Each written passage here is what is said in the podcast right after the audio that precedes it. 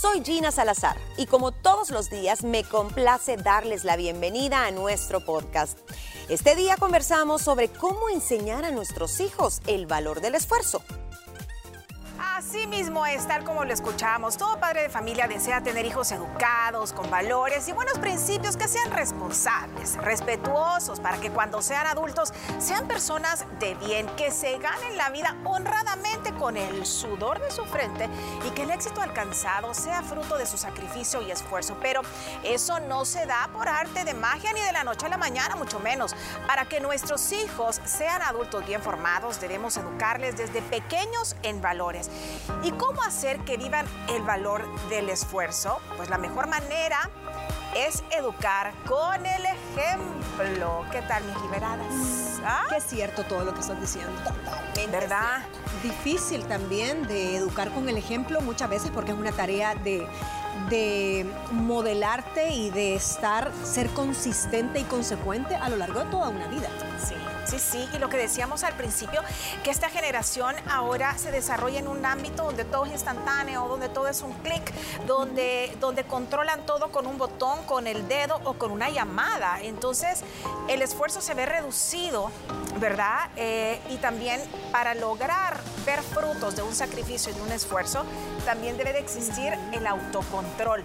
Yo me acuerdo cuando estudié educación parvularia, les cuento. Ay, sí, maestra, maestra. Recuerdo que vimos un caso y bueno, se hizo viral en internet donde a unos niños les los ponían con un marshmallow, por decir un postre de Ah, chocolate. sí, el niño se esperaba. el autocontrol. Ese autocontrol de verdad es trascendental para la vida en todos los ámbitos, porque ese esfuerzo de autocontrolarte o de ser constante o de levantarte pese a la derrota es la que te garantiza que en un futuro vas a ser exitoso. Y mira, Katia, eso ahorita es, es más difícil para algunos papás, tal vez que son papás jóvenes, papás primerizos, porque de pronto ya crecieron con este chip de la gratificación instantánea, de que crecieron con los celulares, con el internet, con las redes sociales y que están acostumbrados a que todo se les da a un clic, ¿no?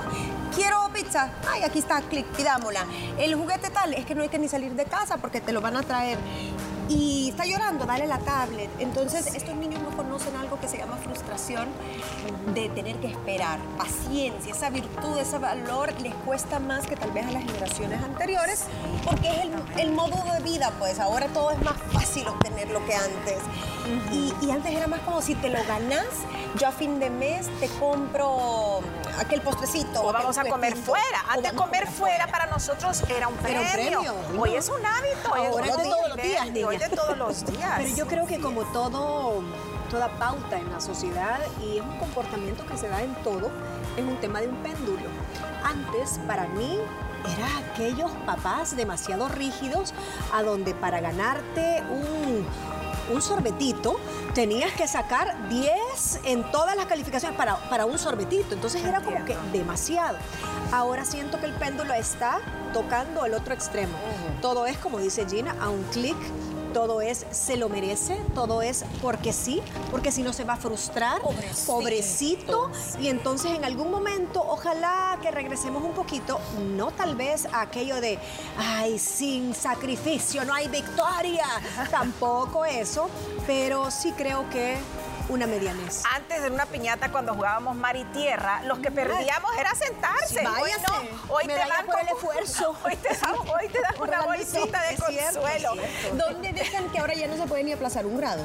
Es cierto. Y ya es ilegal casi. Así que ilegal y te demandan, no, el niño no lo pueden expulsar tampoco de la escuela, del colegio, cierto, porque dio fuerte contra sus derechos. Imagínate, y ahora también premian el esfuerzo, premian el que perdió, o sea, premio por respirar, premio por... No, no, no hay esfuerzo. Miren, pero es que también como papás caemos en la cuenta eso, de que nosotros, como tú decíamos, venimos de una generación donde sí se nos hizo, pero gracias a esa, a esa que eh, Tenacidad, rigidez o rigidez. tenacidad, así es, somos lo que somos ahora. Eh, yo he sido testigo de, de- de muchos casos donde la mamá, el niño tiene sed, aquí está el agua, el niño tiene hambre, aquí está la merienda, el niño no- y, y en el carro. Y antes tú Y parás, y no, parás, antes y, y no, y yo me acuerdo que a mi hija, mami, es que tengo sed, aguántese, ya vamos a llegar, amor. Trague saliva. es que mira, también Imagínese el reflejo. no, es que esa es la diferencia creo que del antes y el hoy. Antes los papás eh, nos educaban de manera eh, como autoritaria, ¿no? Ahora eh, los especialistas recomiendan educar en positivo. Es decir, yo me acuerdo que antes nos hubieran dicho eso, trague saliva y aguántese que ya vamos a llegar. O te regañaban, hubieras tomado agua antes de salir. Yo les dije que no sé qué. Pero ahora te recomiendan como, vamos hijo, tú puedes aguantar, nos quedan 5 o 10 minutos para llegar a la casa, no pasa nada. Y aquello en el drama, es que ya no voy a-". Mira, y comencé yo a contar la historia que los elefantes pasaban tantos días y tantos Ay, meses para no. llegar a... Pero Qué maestra. A esta, a esta fecha ella se acuerda ser fuerte como el elefante. Ay, qué lindo. Entonces, pero esa es la diferencia, de verdad. Y hoy hay un montón de literatura que como padres podemos accesar para educar a nuestros hijos en ese camino, ¿verdad? Porque muy diferente, podemos llegar y que, te dije, Rodrigo, los zapatos otra vez aquí en la sala. Muy diferente educar en positivo como... eh, Rodriguito, ¿se te olvidó algo que habíamos hablado la semana pasada? Y ya puedes hacer así como, ¿verdad? señalando ahí como cómplice de él para, para también generar un ambiente de sinergia que todos quieren llegar a ser ese, ese modelo, ¿no? Eh, esa educación positiva yo la entiendo y no sé si estoy equivocada, pero yo la entiendo como hablarles eso, en positivo, con palabras que tal vez motiven un poco, que no vayan directo a su carácter como persona, porque es bien diferente. Rodriguito, sos un cochino, Ah, eh, puerco, ya me cansé de decirte, a eh, fíjate que estoy bien cansada, quisiera que me ayudaras en esto. Te aseguro que es bien fácil y una vez termines, ¿qué te parece si nos vamos a caminar al parque? O el otro extremo. Rodriguito, no te preocupes, no lo cumpliste esta vez, yo te lo recojo los zapatos, Ay, mi niño. Sí, pero es que sí, sabes que ese es muy es positivo. Pero que yo a mis hijos les digo, miren hijos, si lo más fácil es decirle sí a todo. Eh, O sea, de verdad, sí. ahí te evitas la batalla y el desgaste emocional y que, que te escape a dar infarto. ¿verdad? Pero te va a dar un infarto a los 40, o sea, y ahí ya. Exactamente, es mejor ahorita entrar en ese estir y encoge con nuestros hijos, porque en cada etapa hay estir y encoge, pero los vas formando y si no lo hacemos desde pequeños, que ellos vean el resultado de un esfuerzo, de un sacrificio, si nunca conocieron cómo tú te ganas el pan de cada día para poderle comprar los zapatos, de los sacrificios que tú como padre tienes que hacer para pagar la luz, ¿verdad? Pagar el agua, las obligaciones, tus hijos van a vivir en una burbuja eh, y que nunca van a, a Y lo que tú decís de la sinergia me gustó porque cuando estaba repasando veo que es la suma de los dos esfuerzos. O sea, el niño va a poner su esfuerzo Sí. siempre y cuando toques los botones correctos y tú también vas a poner tu esfuerzo de esa eh, modulación en positivo. Entonces no es lo mismo que llegues de choque, de golpe, o que llegues con un mensaje que refuerce su autoestima, un previo acuerdo y se suman esos dos esfuerzos. Miren, a los hijos hay que enseñarles a resistir, hay que enseñarles a emprender. Eh, recuerdo que hace poco hubo una feria en mi colonia que hicieron ahí un como kermés, pero todo el mundo sacó sus tilicheros a vender. Bazar, niño, un bazar. Bazar, un bazar en la colonia. Y miren, mis hijos vieran qué ilusionados con mi hija. Hizo unas bolitas de queso. Mi hijo sacó unos tenis que ya no se ponía. El pobrecito afligido viendo cómo los vendía. Que... Pero verlos a ellos eh, disfrutar los resultados de su esfuerzo, mejor lección que esa, imposible. Aunque, como tú dices, aunque estoy con la cantaleta, ah, ah, es la experiencia. Mira, Y la cuando autoestima. quieren pistillo, Ah, pues mucho más. Ajá. Así te ponen. los míos cuando eh, vivíamos, creo que en una colonia donde vivía una pariente tuya, creo. Ay, Bueno, teníamos eh, un palito de limones y en esa época que hay limones, pues ellos vinieron y sacaron tres bolsadas de limones y se fueron a tocar la puerta de los vecinos y regresaron con los bolsillos llenos. Ay, qué belleza. Claro, de corita, ¿verdad? Esos eran niños. Pues sí, de ahí pero- hicieron bisutería y se iban a un saloncito a la entrada del residencial, un salón de belleza, a donde decían, mire, voy a dejar estas pulseritas y a la semana pasaban a recolectar sus quizzes. Ajá. Entonces, ok, con esto te vas a ir a tal lugar y tal lugar te vas a comprar tanto y yo te voy a poner la diferencia. Sí, Entonces creo que ahí lo deja hacer también. Miren, otro video que recuerdo ahorita, que se hizo viral ahorita viendo que, que hay que enseñarles a resistir. eh, un niño que no quería hacer la tarea porque le cansa mucho. Se hizo viral no, que no quiero hacer la tarea, pero lindo. ¿por qué es que estoy cansado y cansa mucho? Pero así es la vida. O sea, el trabajo cansa cuando se hace bien, cuando no se hace bien no cansa. Pero queremos que nuestros hijos no sufran, que no tengan sed, que no tengan calor, que no los pique el zancudo, que no se cansen, que no les duela. Pero y entonces la vida em, no es así. Esa no es la vida real. Y sabes que al final lo, lo volvés como niños dependientes, niños débiles, niños no autónomos. Y aunque usted crea lo contrario, no es que yo lo hago por amor, es que yo le hago la tarea para que saque buena nota porque pobrecito o porque se quedó dormido en este caso, lo que sea.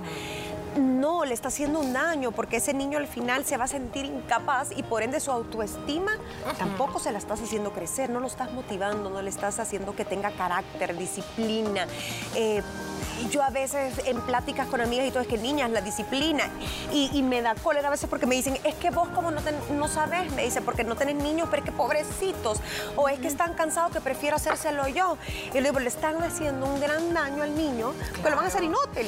Eso, muchas veces preferimos nosotros amarrarle la cinta del zapato a, que, a que perdamos 10 minutos ah, en ese Por impaciencia. Yo sí creo que las excepciones aplican, porque muchas veces vale más tu paz emocional Nacional que enseñarle a amarrarse la cinta del zapato. Ojo, ¿en qué momento? Digamos, no es que va a ser el día a día. El constante. Ni el constante, ni el mensaje. Pero a veces estás con mil satélites, estás con mil problemas, estás pasando por una circunstancia muy puntual y es como que si está haciendo el berrinche, va, mira, solo por esta vez te voy a permitir tal cosa o tener esto con la gratificación inmediata o mira, te voy a ayudar yo. A emergencia. una emergencia. Lo que pasa es que hay que escoger batallas de acuerdo al periodo sensitivo de cada hijo. Así como el hijo eh, cuando nace tiene un periodo sensitivo que es cuando aprende a hablar más fácil, aprende a, caminar más fácil, a que te enseñen a los 10 años, así tiene un periodo sensitivo de aprender el orden, de aprender la perseverancia, de aprender el esfuerzo.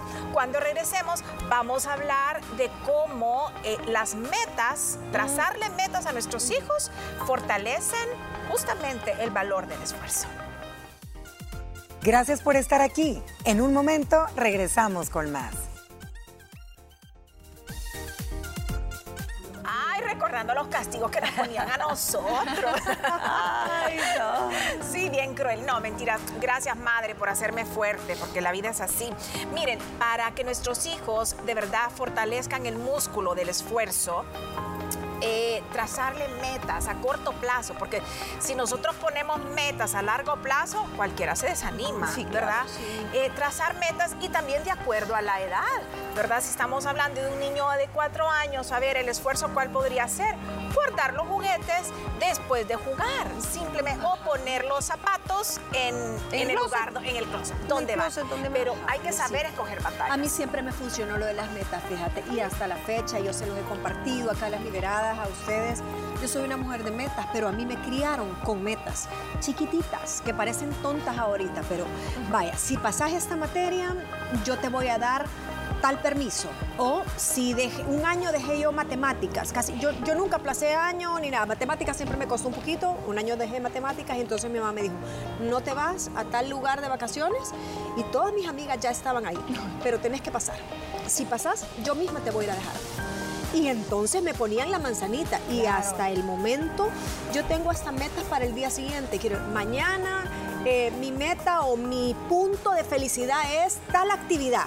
Estoy pensando en esa meta porque yo me lleno de endorfinas, me lleno de adrenalina y todo mi día me ilusiona, lo manejo y transito bien mi día porque sé mi meta de gratificación del día de mañana. Es que si no, ¿qué sentido tuviera levantarte sin tener un propósito, verdad? Sin tener una meta diaria. Y que no todo sea obligación, porque la gente a veces piensa que cuando hablamos de metas o objetivos todo es, es dinero o es eh, hacer tantas cosas este día para sentirte productivo. O sea, como el ejemplo de Mónica me gusta porque vaya, ponele que tu meta el, martes sea irte a disfrutar de un buen masaje, un facial, manicure, pedicure, va, la tarde, dos horas en el salón, Esa puede ser tu meta de martes. Cuidarte a ti misma, el autocuidado es parte de también y que tenemos que enseñar a los hijos. Y a mí me cuesta mucho eso. Y eso es bien importante. Me siento, me siento guilty, me siento eh, con cargo de Todo nos pasa porque nos han enseñado a que entre más haces, menos producís. Tiempo es hora, menos, producís. Pero entonces, ¿qué pasa? Con, con esa idea de que va a disfrutar, dice, ah, no, pero entonces me voy a levantar una hora antes Voy a ir al súper, voy a hacer el programa, voy a hacer tal reunión y todo. Y lo voy a lograr a esta hora. Miren, Porque mañana Porque es mañana tu es mi día. Eso, Yo sí, sería muy libre autopremio. Ay, y Lo voy a hacer. Me encanta la cara de Mónica y de Gina, porque ¿saben qué? ¡Qué Es que emoción! tenemos que- es que tenemos que ser felices haciendo las cosas. Esa es la regla número uno. No llenarte lo que no Porque te si gusta. usted le enseña a sus hijos que el esfuerzo, ay, es que sí, es que hoy vengo. no, hay que dignificar el trabajo, dignificar las metas. O sea, qué emoción que tengo las posibilidades, tengo dos piernas, tengo dos manos para poder realizar esta actividad. O qué bueno que tengo trabajo y poder designar cierto dinero para poderme ir a hacer eh, el manicure o el pedicure. O sea, hacerlo feliz, ¿no? Ay, hijitos, es que ahora eh, eh, voy a agarrar este dinerito, pero ay, y estarse lamentando y estarse... Eso es La culpa. des- vivir desde la escasez. Eh, neurológicamente es, eh, yo siempre les he dicho, sigo a esta chera que es, es eh, ¿cómo se llama? NPL. Programación neurolingüística. Pro- Programación neurolingüística, Claudia Donoso, y ella dice, nunca penses desde la escasez. Eh, pensamientos como, ay, ni modo, ¿cómo estás? Pues aquí pasándola, aquí sobreviviendo, esperando que mañana sea mejor. O sea, todo eso es en negativo, en negativo. No quiere decir que no vas a tener un mal día, pero tu meta es, ¿a qué hemos venido? Hemos venido a ser felices. Claro, y la vida es un segundo, claro. Entonces, eh, el esfuerzo se tiene que vivir con alegría, se tiene que vivir con felicidad. Esas metas las tenemos que ver con una gran ilusión. Y como decía eh, Gina, no hay que encasillar esas metas con una recompensa económica. No. Porque las mejores satisfacciones de la vida no tienen precio. Muchas veces puede ser eh, una batalla en el jardín con agua y jabón y mamá y papá. O sea, me encanta Una una, guerra de agua, una minuta que y- o, o un o, o te voy una a hacer guerra de almohadas en la noche con tus hijos. Eh, puede ser, son cosas tan chiquitas, eh, son esas pequeñas pinceladas de Dios, le digo yo, que, que a veces son momentos que cuando pasan los años, tus hijos recuerdan las cosas que en su momento tú creíste que eran más insignificantes. Mamá, ¿te acordás cuando nunca se les olvida que yo en un parque de diversiones me caí, pero fue una caída épica? O sea, salí volando que como que cámara lenta, ta, ta, ta, ta, ta, hasta le pusieron efectos especiales. Veintipico años después se siguen riendo cada tarde que se acuerdan de esa caída. Es importante que nuestros hijos nos vean caer, hablando de eso, Literal. justamente, literal. Eh, ¿Y cómo te levantas? ¿Te levantas frustrada? ¿Te levantas empoderada? ¿Te levantas? O sea, la vida es de caerse y es de levantarse. Y el esfuerzo aquí es una parte vital para subsistir en esta jungla de retos diarios. Entonces, eh, si nosotros le damos el ejemplo a nuestros hijos de que caerse es parte de la vida y levantarse eh, también, eh, yo creo que vamos a, a garantizar que nuestros hijos eh, sean hijos de bien, que es lo que queremos. La resiliencia, ¿verdad? El, el levantarte y que también entiendan que equivocarse o que no les salgan perfectas las cosas es de humanos. Porque muy amarrado a esto de que sean niños, eh, como tú decís, emprendedores con iniciativa, que sean niños que se esfuercen, que no le teman a las obligaciones, que respondan, tienen que saber que a veces las cosas no salen bien y que no por eso valen menos, sino que tienen que ver, tal vez hay otra manera de hacer las cosas, o que no porque esta vez no sacó 10 en matemáticas o no se fue al concurso de ortografía, entonces es menos inteligente que los demás. Y muchas veces como papás o como educadores eh, se nos olvida enseñarles a nuestros hijos que equivocarse es de humanos. Yo recuerdo que en primer grado tuve una maestra que a la fecha la veo, la abrazo y le agradezco por enseñarme a equivocarme con una canción. Ella tiene el don de la música y, y- y la canción decía, todo el mundo se puede equivocar, los chicos y los grandes, los papás y las mamás, Ana María, Vicky también, que eran las dos maestras de Ay, ese salón. Entonces, cuando yo salgo de la burbuja del colegio, entro a la universidad, entro al mundo de la tele y, y ustedes saben que cuando uno se equivoca aquí es que no esperas que nadie te llame la atención, es una angustia. es una angustia horrible. Ya estás en Twitter. entonces, esa canción no les puedo explicar cuántas veces consoló mi alma. Ana María se puede equivocar, Katia se puede equivocar, Mónica también. Ah, Qué bien. Es parte de- del esfuerzo, pero, pero todo tiene su recompensa. Eh, muchas veces como emprendedores también eh, la vemos de a palitos, nos tronamos los dedos, pero miren, todo esfuerzo tiene sus sacrificios. Ustedes hacen las cosas correctas y van de la mano de Dios tarde o temprano. Vamos a cosechar el éxito. Y eso pasa también en la vida. Sí, y la autoestima también de estos niños. Yo creo que eh, hay una, bueno, en los niños tal vez es como que más fácil explicarles las cosas y graficárselas y ellos van y te siguen. Pero yo imagino que ustedes que han tenido hijos adolescentes, llega un momento en que tal vez era tal vez un niño muy aplicado, una niña muy aplicada en la primaria, vienen las distracciones, que si es novio, que si es no sé qué, o que vienen amiguitas que tienen otra realidad, otras acomodaciones que tal vez ellos no tienen y los hace dudar y ya no se quieren esforzar, sino que pero, pero se comparan, ¿no? Y si fulanito puede y no tiene que trabajar en el verano, ¿por qué yo sí? O ¿por qué yo sí tengo que, eh, no sé, contribuir con mi comida o con ciertos gastos de la casa y fulanito no.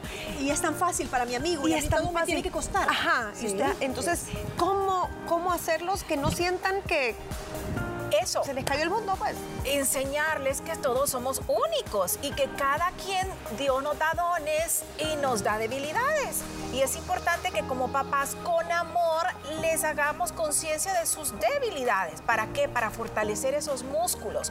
Como por ejemplo el, el, antagónico del valor del esfuerzo es la falta de paciencia, ¿verdad? Entonces si nosotros em, exponemos a nuestros hijos a, a circunstancias donde tienen que reforzar la paciencia, donde e, esa que tú decías, gratificación instantánea, no se dé, sino que sepan esperar, van a fortalecer el músculo, porque todos somos diferentes. Uno tiene el don de pintar, el otro de cantar, otro de las matemáticas, otra de, qué sé yo, de la química. Entonces, cuando uno se acepta como individuo, que es una parte fundamental, yo creo que ahí eh, tu hijo va a encontrar la felicidad de aceptarse como es. Y no hay nada peor que ver a un niño sin metas, a un adolescente. Claro, no, no vamos a ponerle que un niño de 5 años tenga metas, aunque puede tener micro, micrometas a su, proporcionales a su edad. Pero ver a un un niño de 18 años, es que yo no sé qué quiero estudiar, es que yo quiero un año sabático. Pasó el año sabático y ese muchachito tocó tres carreras y no sabe, se graduó de nada, de todo y nada. Eh, luego lo ves que es un patrón de conducta no sabe si se quiere casar, no sabe si quiere esperar, no sabe si solo quiere acompañarse, toma una decisión y nunca sabe si quiere hijos, si no quiere hijos, siempre es... O se aplicar a este trabajo. o ese trabajo, en el trabajo no sabe si le gusta, estoy probando. Y esto te lleva también a ser personas procrastinadoras. Mm, cuando, son, cuando son un papá que tú le, le resolves todo a tus hijos, estos niños siempre van a estar eh, atrasando la tarea porque esperan que el universo o que alguien más, de manera subconsciente, se lo resuelva. Entonces, ay, es que no sé, ahorita no me quiero hacer eh, cargo de esto, lo voy a engavetar, emocionalmente. Y ahí estás, ahí estás. Vivir en el esfuerzo, ejercitarlo día a día, es disfrutar del proceso para alcanzar la meta. Ahí está la felicidad, la verdadera felicidad. Y usted como educador, como padre de familia, dar ese ejemplo, compartir con nuestros hijos nuestras metas, nuestros sueños, cómo estamos, una planificación de cómo vamos a hacer para lograrlos. Y si hay frustraciones, también hay que compartirlas porque es parte de la vida real. ¿Qué te pareció el tema de hoy?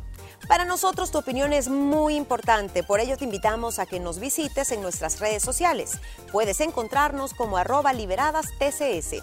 Y además te invitamos a sintonizar nuestro show de lunes a viernes a las 12 del mediodía por medio de Canal 6 o también a través de nuestra aplicación de TCS Go. ¿Has escuchado que existe la numerología de la pareja? Sobre este interesante tema platicaremos mañana.